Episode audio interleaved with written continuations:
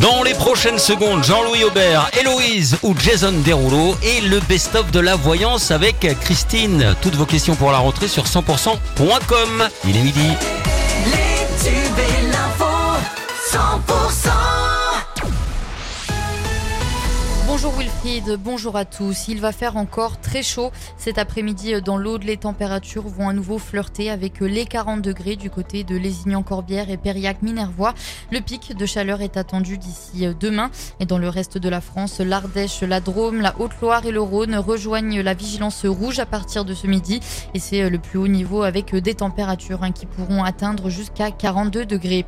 Face à ces fortes chaleurs, quelques conseils. Buvez régulièrement de l'eau et mouillez-vous le corps plusieurs fois par jour et bien sûr limitez vos activités physiques et en cas de malaise ou de troubles du comportement, appelez un médecin.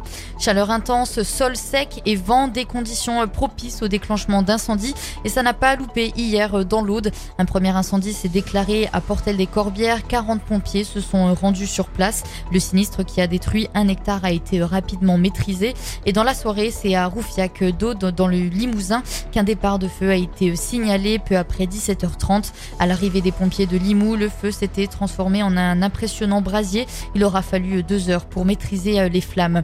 Castelnaudary aura vécu quelques jours de grande liesse avec euh, la fête du cassoulet, mais la canicule a rapidement euh, ramené tout le monde sur terre. Face à un thermomètre qui s'affole, la municipalité a décidé de réagir et a renouvelé, comme l'an passé, la gratuité de la piscine municipale et ce jusqu'à nouvel ordre. En visite dans la Haute-Vallée de l'Aude hier, Dominique Faure, la ministre déléguée en charge des collectivités territoriales, a visité le SMUR de Quillan, qui est euh, fragilisé, fragilisé par la désertification médicale. Sur place, le personnel médical de santé a évoqué les différents dispositifs et efforts déployés pour maintenir ce service opérationnel. Et elle profite de ses vacances différemment. Quand les filles de son âge passent leurs vacances à danser ou à se baigner, Julie préfère protéger la nature.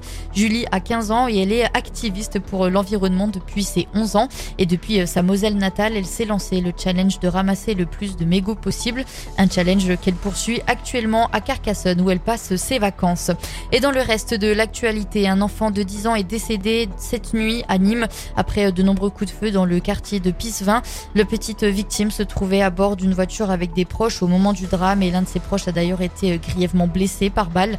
Gérald Darmanin a dénoncé un immense drame qui ne restera pas impuni et des moyens de police judiciaire supplémentaires ainsi que des effectifs de la CRS 8, une unité spécialisée dans la lutte contre les violences urbaines vont être déployées à Nîmes. Et le sommet des BRICS s'ouvre aujourd'hui en Afrique du Sud avec au programme l'expansion du bloc de pays émergents à de nouveaux membres ainsi que les moyens d'étendre son influence politique et économique mondiale. Le président sud-africain accueille aujourd'hui les dirigeants du Brésil, de la Russie, d'Inde, de Chine et euh, le tout jusqu'à jeudi. C'est la fin de ce journal. On fait le point sur la météo à l'instant.